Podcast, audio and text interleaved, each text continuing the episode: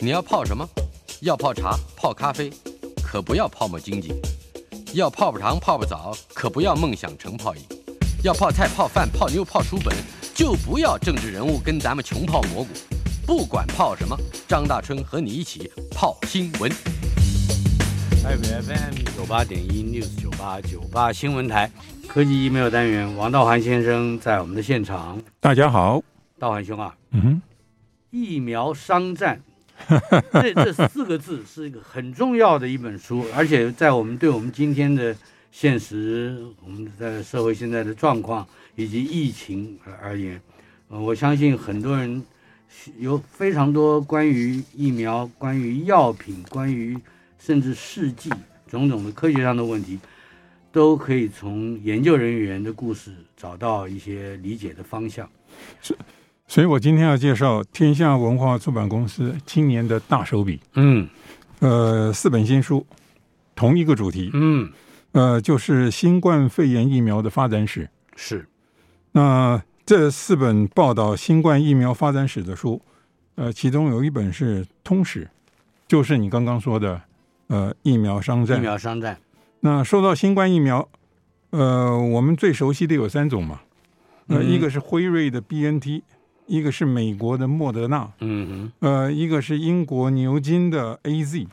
是，那呃，《疫苗商战》这本书啊，呃，全书包包括了五支疫苗的发展故事。嗯哼，那除了刚刚列举的三种，就是我们台湾最熟悉的，嗯哼那还有交生跟 Novavax，、 ，Novavax，呃，Novavax。嗯那这五支疫苗都是有效的疫苗，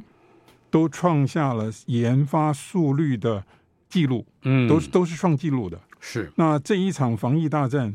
呃，最大的这个工程，嗯哼，那这个除了呃疫苗商战，天下文化公呃这个公司还出版了其他另外三本，嗯哼，那呃一本叫《疫苗先锋》，一本叫做《辉瑞登月任务》，嗯哼，一本叫做《光速计划》，是，都是记录单一疫苗研发团队的故事。嗯哼，那疫苗先锋是牛津大学团队，他们开发的是 A Z 疫苗。嗯那辉瑞登月任务、光速计划这两本书都是报道 B N T 嗯 BNT 疫苗。那我们都知道，真正研发疫苗的团队是德国的 B N T，呃，但是美国辉瑞不但投资，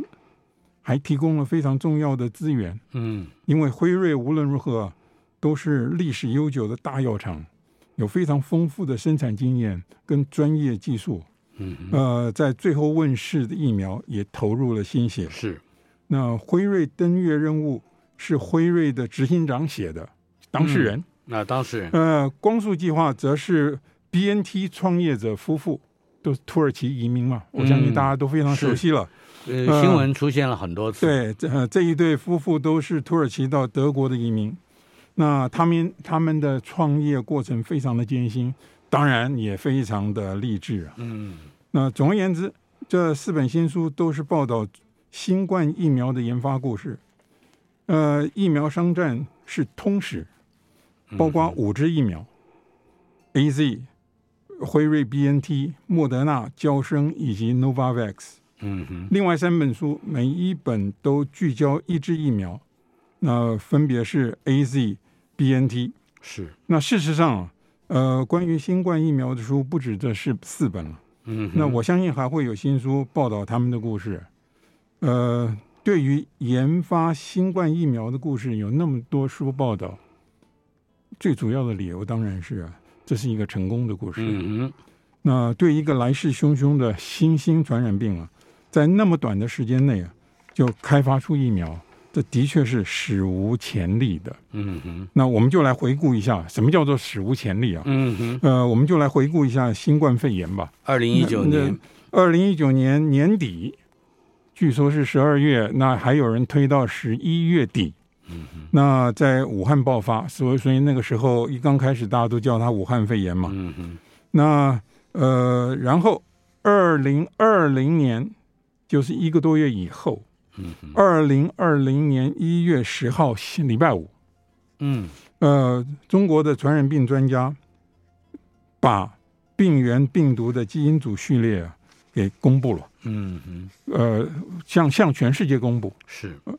那这个病原是一种冠状病毒，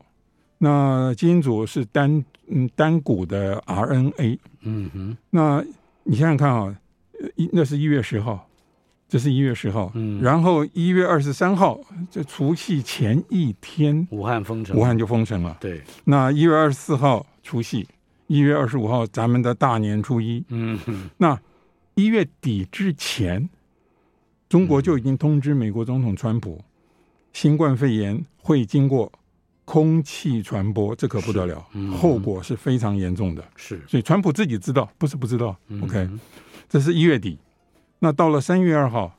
三月二号，也不过才一个多月以后，嗯三月二号礼拜一，川普就在白宫召集各大药厂高层代表开会，是，商量对策。那出席的有各大药厂，那不用说了，还有莫德纳的 CEO。嗯哼，那莫德纳的 CEO，他是当在在那个场合里面，他绝对是小咖、啊，他算什么嘛？嗯你你嗯，其他的大药厂都有百年以上的历史啊。那可是莫德纳的 CEO 当场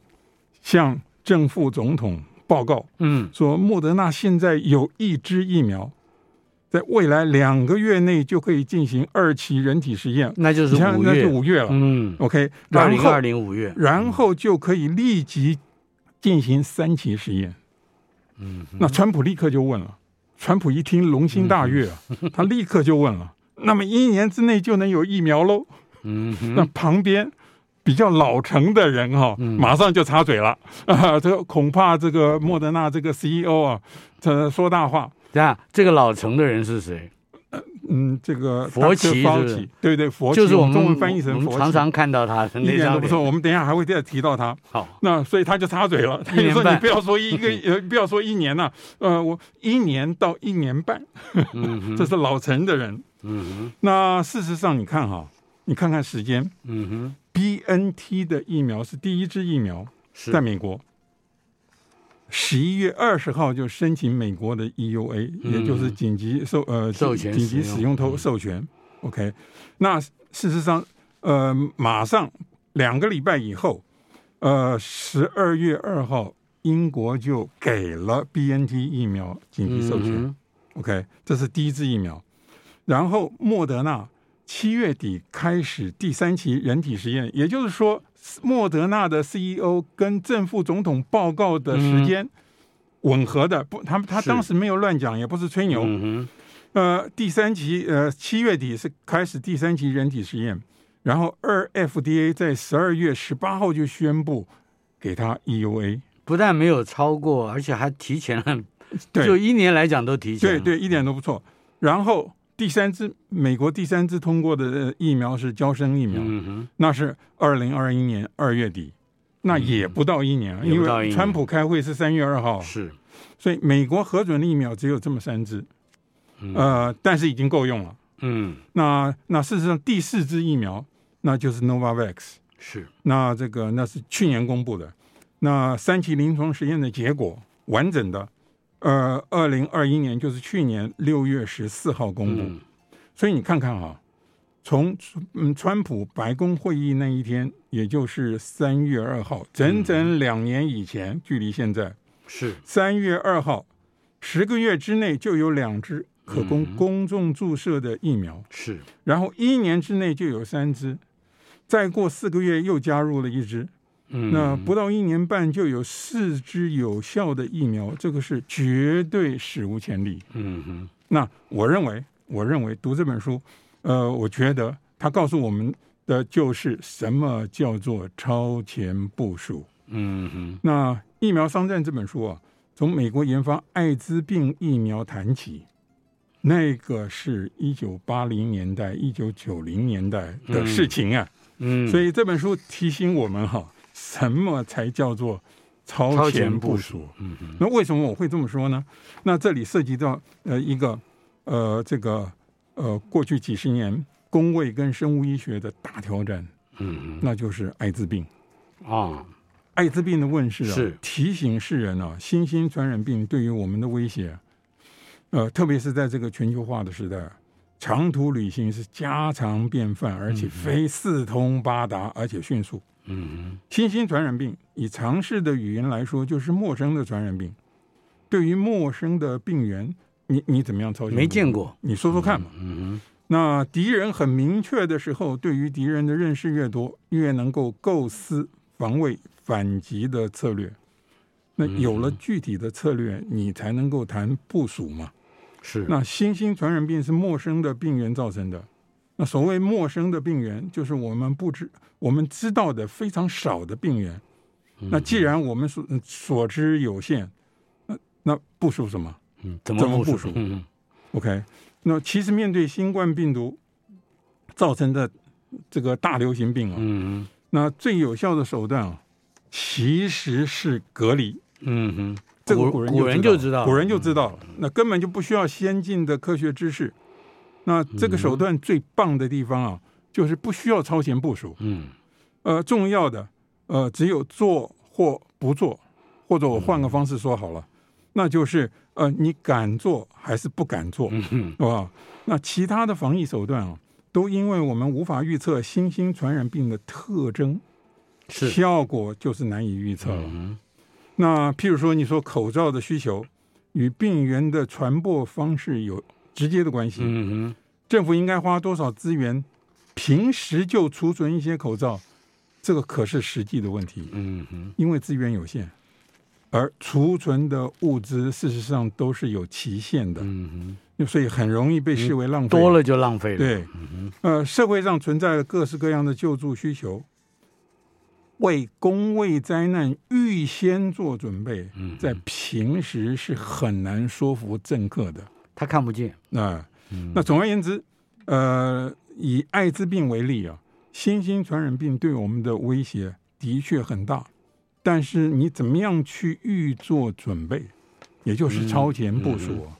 就很难了。你想想看哈、关于地震、海啸、强烈台风可能带来的灾害，人人都知道，人人都担忧，人人都害怕，政府也害怕，嗯政府也知道。可是政府做了哪些超前准备？你告诉我。看你还没要是像地震、海啸、强烈台风这么嗯明确的自然灾害都没没有办办法，超前部署部署，那么、 充满未知的新兴传染病，你怎么样超前他部署？只能把隔离当超前 部署，他只能骗你说，哎，我们我们现在要超前部署，其实就是隔离， 对不对？搞了两年是这样子啊，那我认为啊，对于新兴传染病的超前部署啊，呃，最有投资价值的是全球的监控网。嗯其实世界卫生组织就是做这事。嗯 OK，那不过这不是我们今天的主题，我们是嗯暂时就不谈了。那我认为啊，就是任何一个国家面对新兴传染病的反应，嗯所采取的因应之道，才展露了那个国家的实力。哼嗯许多平时隐而不见的优点啦、缺点啦，在那个时候就会曝光了，嗯呃，接受考验了。啊、是呃，研发新冠肺炎疫苗的故事啊，我认为就是一个例 子。嗯哼，哎，这意思就是我们可以透过这几本书，特别是今天要介绍的《疫苗商战》，来理解国力，是吧？你可以这这么么意说，思。你刚刚这样讲是直接，你可以这哎么，说那台湾对自己要自信满满，那我们就要看一看怎么样去相对于研发这些疫苗的国家，他们的故事，或者是那些个人是他们的故事、他们的是遭遇、他们的境遇，以及他们的背景。这这这是这本书的强项。嗯哼，那我刚才说《疫苗商战》这本书讲的是超前部署的故事啊，呃，因为这本书从美国研发艾滋病疫苗谈起。嗯哼，刚刚您说过了，那是一九八零、一九九零年代的事情。是因此，对于这一次新冠肺炎疫情的挑战，美国生物医学界已经有不少人才累累积了几十对年了，对三十年嗯足40以年面对挑战。那首先我们先谈呃这个冠状病毒。那我们要知道，一直到公元两千年，嗯冠状病毒是很少人研究的，是冷门的，嗯哼，因为已知的人类病源，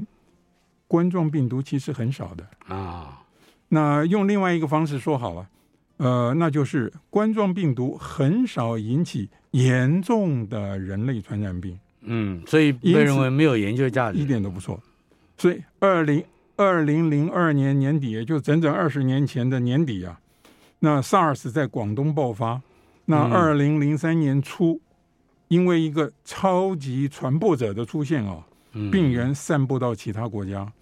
最后全球确诊的病例超过八千人，嗯嗯那七百多人死亡。那是在我们台湾的话，呃，可能的病例是六百六十四个人，确定的病例嗯是三百四十六个人，三百四十六。总共有七十三人死亡。嗯 OK 那 SARS 是不折不扣的新兴传染病。嗯哼，那 SARS 的病源是冠状病毒，是因此 SARS 爆发的后果或者说影响吧，那就是许多专家开始研究引起 SARS 冠状病毒。嗯，就冠状病毒变成一个重要的议题了。对，那大量的经费跟人力投投入了冠状病毒的研究，然后就是在十年以后，嗯那那也就是二零一二年又出现了 MERS，那也就是中东呼吸症候群，嗯，呃病源也是冠状病毒也。是。那二零一五年韩国也出现了病例，还在媒体上惹惹了一阵惊慌。是， OK，那总而言之一句话，科学界啊是在十年之内见识了两种致命的人类冠状病毒。嗯哼，对冠状病毒的研究动机啊，一直维持下去，才累积了许多知识。嗯哼，那这一次新冠肺炎又是冠状病毒引起的，嗯哼，那过去近二十年累积的知识，刚好派上用场。那，那我认为啊，这就是超前部署。嗯哼，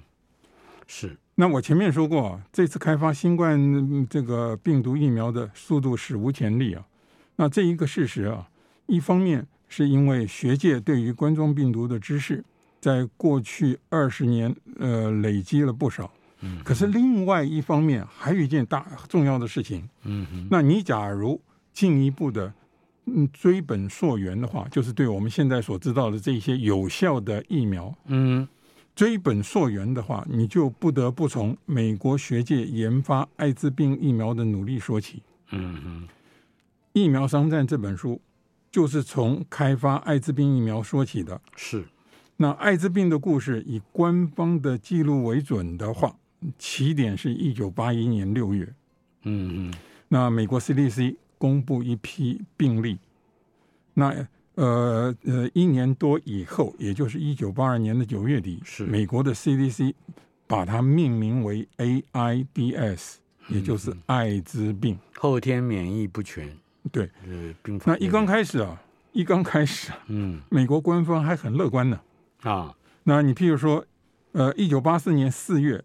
雷根当时的总统是雷根，是，雷根总统的卫福部部长嗯公开宣布，希望疫苗在两年内能够进入实验阶段。 你看嗯看，两年年内，已两经年三十内。年了，现在，对，我要说的是，这是一九八四年啊，嗯，就是说知道这个疾病是一九八一年，官方正式认定这是一个特殊的新兴疾病。一一九，八一年，然后到了一九八四年还宣布，呃，希望能够在呃呃两年之内有疫苗。嗯哼 OK，这个已这个已经算是你你看你现在你跟今天的情况怎么比？嗯 OK 哼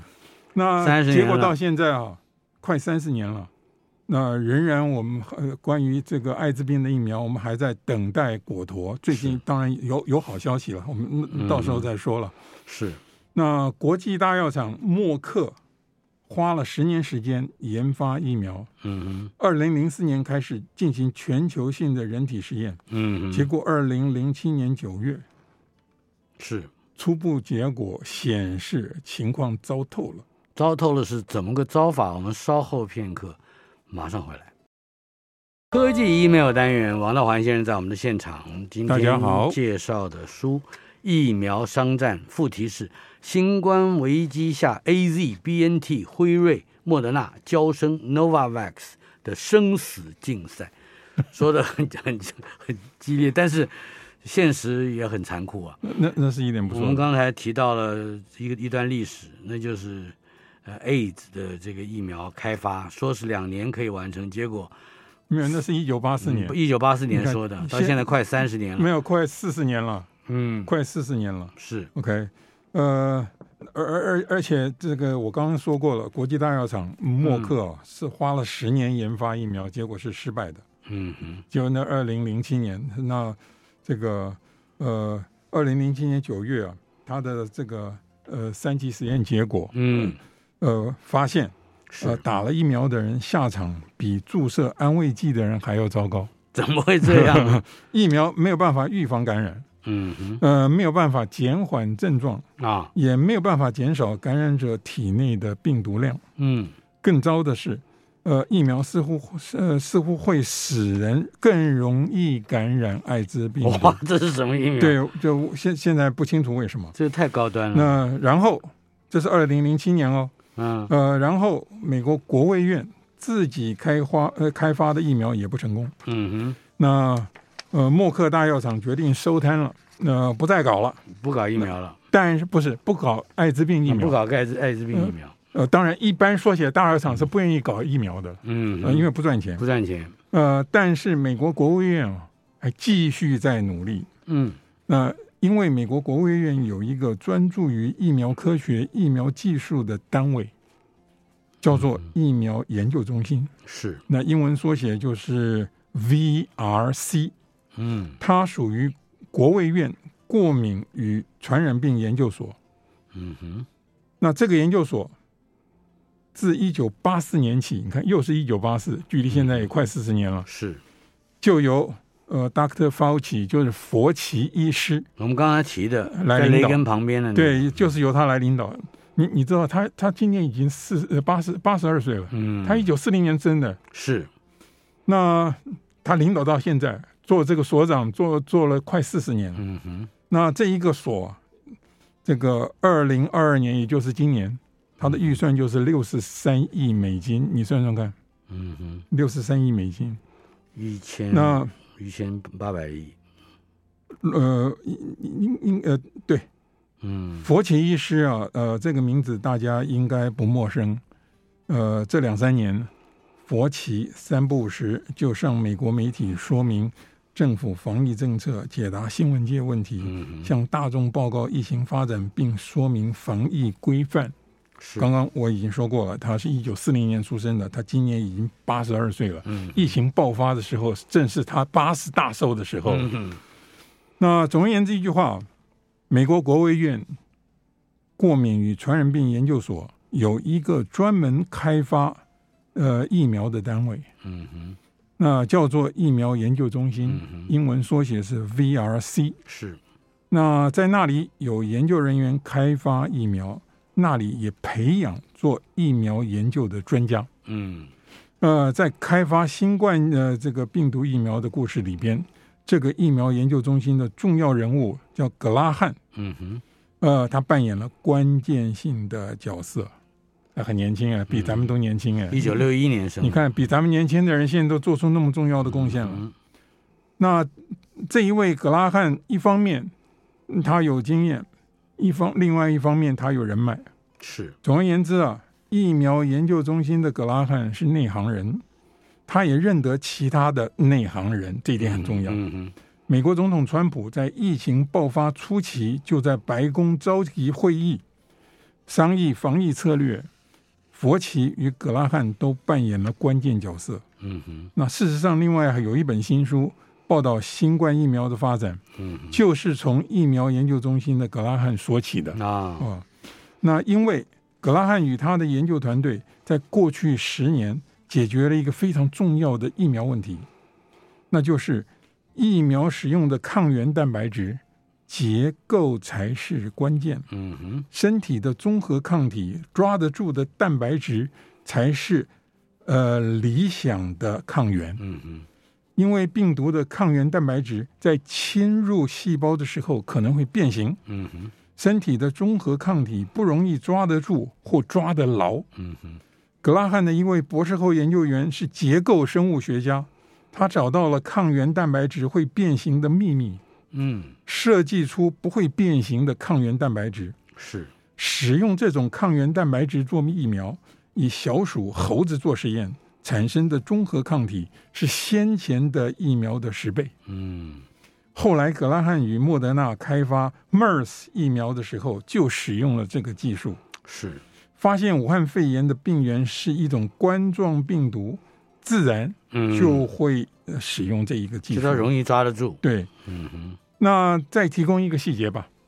那中国的传染病专家在二零二零年一月五号确认，武汉肺炎的病源是一种与 SARS 关系密切的冠状病毒。是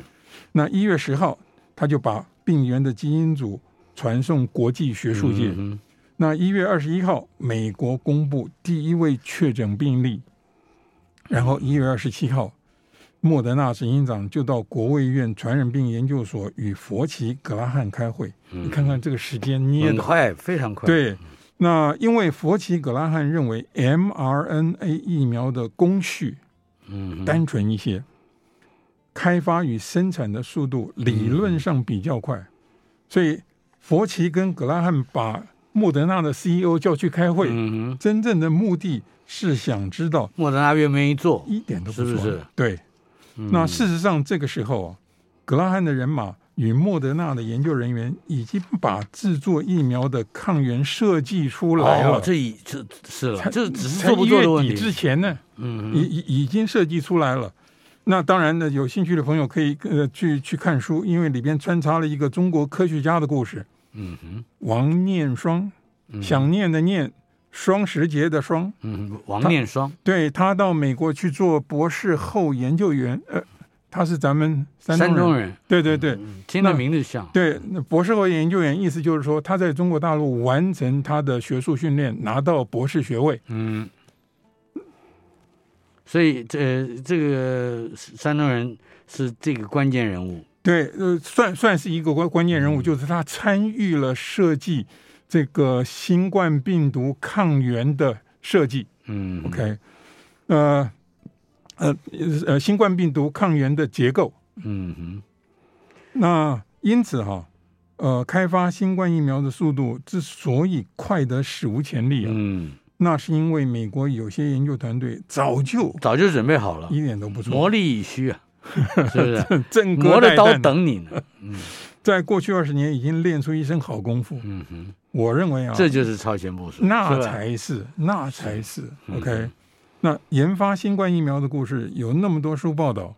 我最主要的理由，这是一个成功的故事。嗯哼，那最早问世的几支疫苗一起遏制了疫情的发展，嗯但是那些研究团队，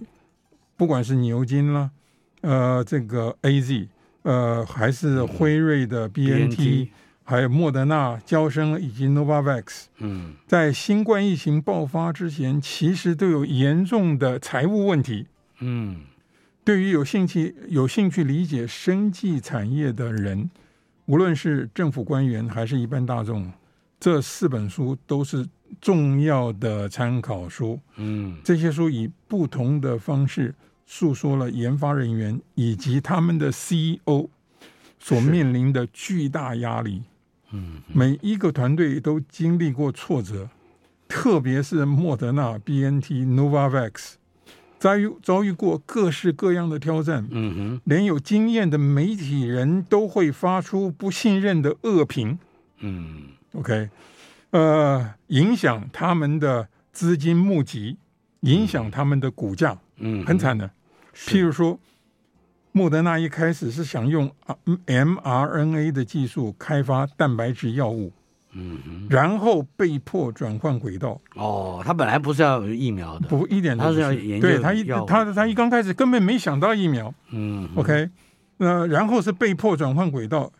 那因此呢，使一些投资人、媒体人都摸是不着头脑。嗯哼，那二零一八年十二月初，莫德纳的股票上市筹到了六亿美元，你听起来很多吧？嗯哼，其实太少了。是， OK，呃，因为啊，呃，莫德纳需要的钱更多，而且股票上市不到一个月啊，它就下跌三分之一。嗯哼 OK，所以有人放空哎，可能，呃，到了二零二零年，嗯也也就是疫情爆发的时候，一月啊，呃，股票仍然处于下跌的曲线上，嗯哼，媒体报道的都是利空的消息。是， OK，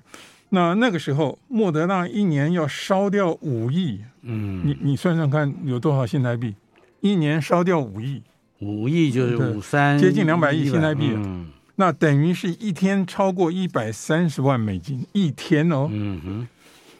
正在研发那个时候，就是二零二零年疫情爆发的时候，嗯他们正在研发的疫苗至少有四种，是没没有一个通过二期试验。 你哦你说你说说看多惨？这样的公司你要投资吗？但是呃不不一定，尤其是现在在我们回头看。不过我们把他的故事稍稍的卖个关子，稍后片刻我们来看看莫德纳的故事里头，好像也有台湾人的身影啊。一点不错。台北 FM 九八点一 News 九八九八新闻台，今天进行的单元科技 email 介绍的书《疫苗商战》，新冠危机下 A Z B N T、辉瑞、莫德纳、交生、Novavax 的生死竞争。刚才王道环先生为我们带来的一个一段讯息，是莫德纳的在发展疫苗的故事里面有一个台湾出生长大的人扮演了关键的角色。他的名字叫黄义群，义是左边一个立正站好的立，右边一个羽毛的羽，群群体的群。黄义群十四岁跟着父母移民美国，发生了什么事呢？来，大环兄，呃，他呃有两个不同的学位，嗯呃，一个就是寄生虫学的博士，啊，呃，另外一个就是 MBA，嗯哼，就是双呃双学位。哦双学位，哦，，对，那是是他说服莫德纳转换跑道，原先莫德纳要用 mRNA 的技术来生产蛋白质的药物，是，那可是并不很顺利嗯哼，啊、那黄义群就建议干脆使用 mRNA 来生产疫苗。嗯，那那那网络上有他的中文专访，嗯所以所以有兴趣的朋友啊，呃，可以去去读。那是是那好像是登在《远见》杂志上。OK，、啊哈，那疫苗商战里谈到的疫苗公司啊，呃，最坎坷的还不是莫德纳，嗯 最坎坷的是 Novavax。 ，Novavax 对疫苗新星对，Nova 就是新星嘛，就是新出现的新星。新嗯体，嗯啊、那呃，它其实是一个老公司，它不是新公司，不是跟着莫德纳完全不一样。过莫德纳呃是两千年以后才成立的，嗯，那这个呃 Novavax 是呃一九八七年就成立了，是，它可以说是生技公司的元老。嗯因为是呃，我们现在所知道这些生技公司啊，这个事实上是呃一九八零年代中期才出现的。嗯哼，那从公司的名称你也可以知道，呃，一刚开始他想研发的就是疫苗。是，那可是，在新冠肺炎爆发之前，也就是二零二零年之前，这个公司没有做出任何一支通过 呵试验、通过审查的疫苗，哦 跟莫德纳一样。成功率是零， 这这我这可是呃，莫德纳还也情有可原，嗯因为他无论如何年轻 嘛。嗯，可是你这是一个老公司，是嗯你搞了半天，这是搞什么鬼呢？那《疫苗商战》这本书的第十二章讲 Novavax 的故事。嗯，那章名就是啊，这一章的名字就是没有办法成功的小 公司，所以你就知道这个 Novavax 这个公司的啊有两大特征。是。呃，第一大特征就是小，小，但是第二关就是第二没嗯大特成征功就是它 似乎是没有办法成功。那因为它没有办法成功，所以它才变成一个小公司。嗯它没有办法成功，所以才不断的裁员，才变嗯成小公司。是那从这个章名，你就可以知道当年 Novavax 是什么样的公司。嗯那呃，这一本书是从二零零五年新上任的 CEO 的说起。嗯那说起这个 C CEO 也很惨，呃嗯，他是来收拾烂摊子的。嗯那公司银行账户里有五百万元，嗯哼，但是每个月的开销就高达两百万。还可以撑两个半月，呃，那 Novavax 先前有的确有畅销产品， 嗯那这个故事又有趣了， 那跟疫苗无关。哦，那我我忍不住，我非要讲这个故事不可。呃，这个 Novavax 先前的畅销药，呃，这个呃一呃药物啊，嗯呃，是一种供更年期妇女使用的乳霜。啊，擦擦皮肤的，呃，对，更年期妇女会因为体内女性荷尔蒙减少嗯哼，而产生一些令人不舒服的症状，是，譬如说热潮红。嗯呃，我们东方的妇女似乎比较少了，嗯哼，那西方的妇女，这主要是在西方妇女。那 Novavax，呃，花了很长的时间，嗯七八年，呃，生产的这一款乳霜啊，呃，是一种荷尔蒙补充疗法。啊，呃，让雌激素由皮肤渗透体内。嗯哼，结果，这款乳霜啊，在市场上爆红， 哦哈，赚大钱。那原连因 Novavax 本身嗯自己都感到奇妙，莫名其妙。嗯那因为这一款乳霜啊，其实效果并不怎么好， 哼，哦，他们是知道的。他们为什可是那为什么卖的好呢？原来啊，有一些妇女在使用这一个乳霜的时候啊，嗯呃，除了遵照说明书，还增加了一个动作。嗯哼 那根据说明书，你使用这种乳霜啊，是把乳霜涂在手掌上，嗯呃，再抹到大腿上，嗯那从前面、侧面再到嗯臀部，啊哈，那这是一个很自然的动作顺序。嗯那可是有一些妇女啊，最后会把手掌上剩余的乳霜啊，顺便反正抹到脸上 哼，。是反正多 嘛，呃，对，对多了一点嘛，对。那哦结果呢？啊，过了一个晚上哈、呃，他们的脸上皱纹就消失了。这不得了，那谁也不知道为什么，一直到现在没有人知道为什么。嗯据说 Novavax 哦，它不是花了七八年，是花了九年研发这嗯款乳霜，可是没有人知道为什么它可以消除脸上的皱纹。嗯哼，那这种东西不爆红，你说还有还什么东真西？的，哇哦， 那尽管 FDA 禁止 Novavax 以消除皱纹宣传这一款乳霜，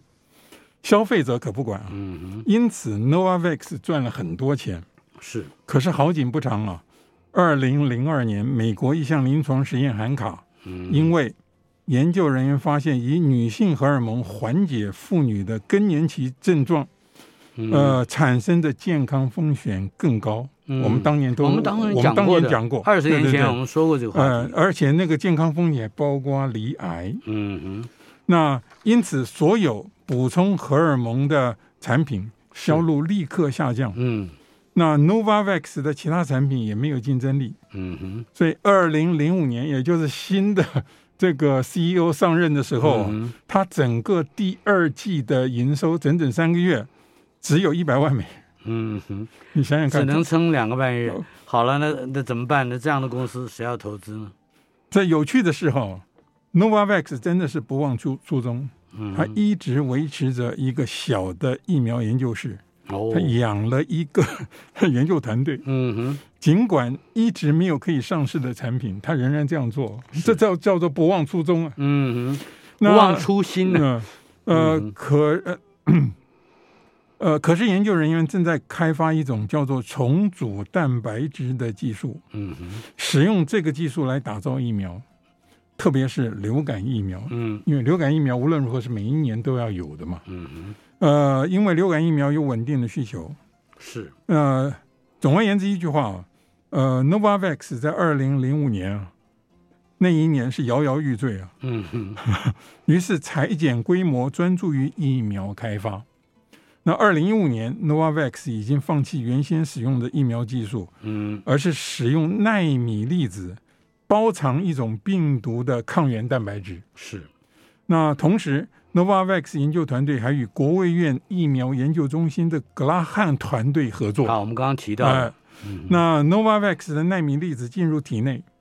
抗原蛋白质会直接引发免疫反应，嗯而且在佐剂的支援之下啊，嗯哼，免疫反应相当有力。是，那这种疫苗与 mRNA 疫苗最大的不同是，mRNA 疫苗将制造抗抗原蛋白质的指令注入体内，嗯哼，那 Novavax 是直接将抗原蛋白质注入体内。嗯哼，